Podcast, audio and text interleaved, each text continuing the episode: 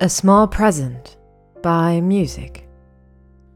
Summary Hermione gets everything she wants for Christmas. A Dramione fanfiction.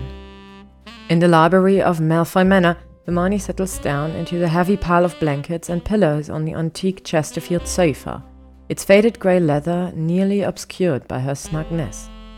The massive fireplace in front of her is well charmed to give heat and light without a single spark to threaten the thousands of books and manuscripts collected in nearly a millennium. The flames crackle and dance, throwing the scents of apple and yew into the air. Marnie wriggles her arms out of her cozy burrow and cradles a thick bowl in both hands.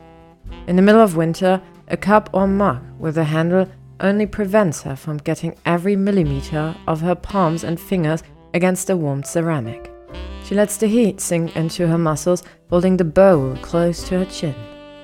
The warm, smoky, sweet aroma of cinnamon mixes with a blend of spices.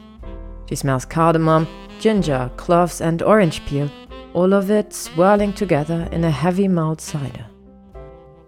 Hermione gives a quick, half guilty glance around the library, then sticks out her tongue and licks the dusting of sugar that coats the rim of the bowl. I saw that.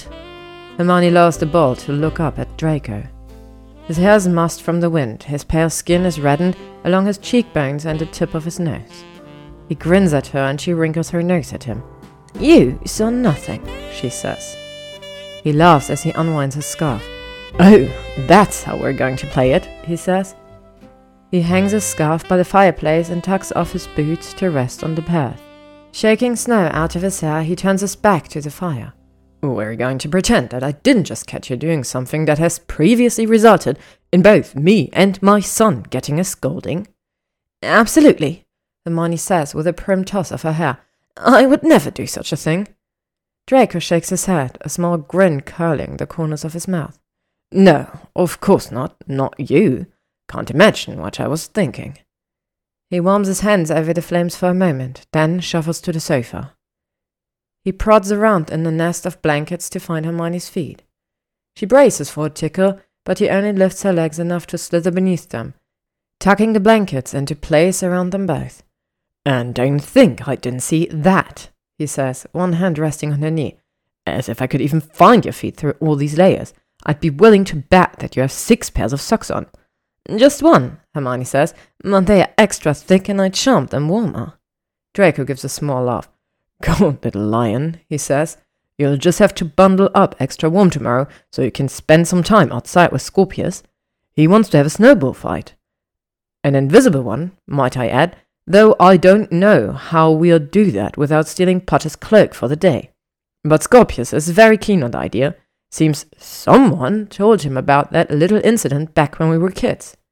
Hermione slips her cider, fighting not to grin. She loses quickly nudging Draco on the side with her toes. She waggles her brows and grins at him. Count yourself lucky I didn't mention how someone took off running. Glossed over the particular portion of it all. You're welcome. Mmm. Draco plucks the bowl out of her hand and licks away the remainder of the sugar before taking a long drink. I went through the post this morning, he says as he hands the bowl back to her. Another half dozen invitations to parties and dinners. Are you positive that you don't want to spend more time with your friends this Christmas? One lunch with Potter and a shopping trip with Lovegood. That doesn't seem like enough. Hermione shakes her head. No, that's. Well, no, it wasn't enough. But I got a present earlier that changed everything. Oh, and what was that? Draco turns to her, both brows raised in curiosity. Smiling, Hermione reaches to a table at her elbow and drags a couple of parchments into her lap. She holds one up. Dear Hermione, she reads, You're not my mummy, but you make Dad happy, and you're nice to the elves, and Nanny says you're not so bad after all, so you're pretty good all over. She takes the other parchment, unfolds it, and hands it to Draco. And my present. Draco stares down at the drawing he holds. A tall stick figure in a green cloak and a hat stands with a shorter figure with a long red scarf and a scribbled mass of spirals for hair. Between them is a small blond boy, thin arms and three fingered hands reaching up to cling to the doors. Scorpius' careful block printing is at the bottom. My family, Draco reads aloud. He looks up at Hermione. She's grinning, her eyes bright. Draco leans over and rests his head against hers. Family, he repeats. Yes, Hermione says, her voice wavering just a touch. So I don't need to go out to parties or dinners or spend time with friends. She leans against Draco and gives a happy little sigh, the cinnamon sugar aroma of her cider surrounding them both. Best Christmas ever, Draco. I have everything I wanted right here. My family. The end.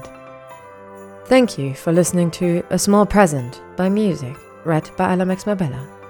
If you would like to stay up to date on upcoming chapters and stories, you can follow me on AO3, YouTube, or Spotify.